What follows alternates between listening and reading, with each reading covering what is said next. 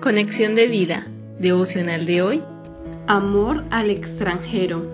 Dispongamos nuestro corazón para la oración inicial. Señor Jesús, tú fuiste rechazado, tratado con desprecio y conoces el dolor de alguien que abandona su patria. Por eso, quiero hoy tener ese mismo sentir y amor para darlo a mi prójimo, para que si viene de otro lugar pueda tratarlo con amabilidad misericordia y servicio. Que el amor del Padre, la gracia de Jesucristo y la comunión del Espíritu Santo puedan ser expresados a través de mi vida hacia el extranjero. Amén. Ahora leamos la palabra de Dios. Éxodo capítulo 23 versículo 9.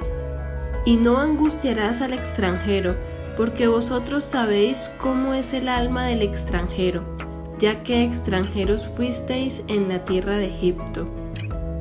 Salmos 146, versículo 9. Jehová guarda a los extranjeros, al huérfano y a la viuda sostiene, y el camino de los impíos trastorna.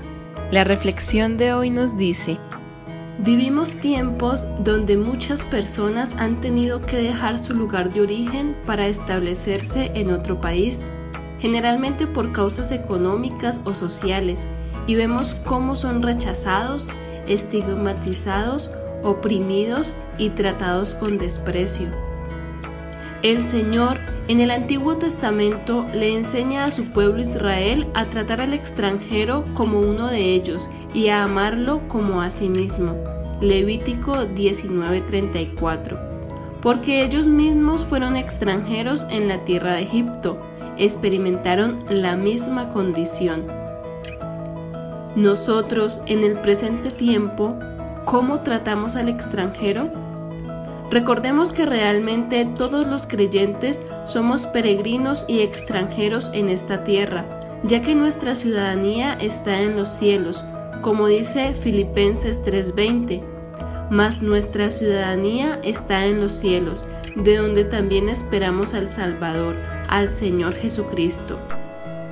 Así que, recordando nuestra condición, tengamos amor por el extranjero, no lo tratemos con desprecio y mostremos la misma misericordia que quisiéramos recibir, no sea que también en algún momento, por causas ajenas a nuestra voluntad, tengamos que abandonar nuestro país de origen.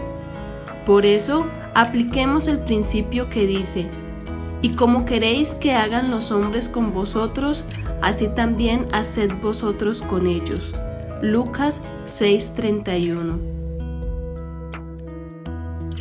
Visítanos en www.conexiondevida.org. Descarga nuestras aplicaciones móviles y síguenos en nuestras redes sociales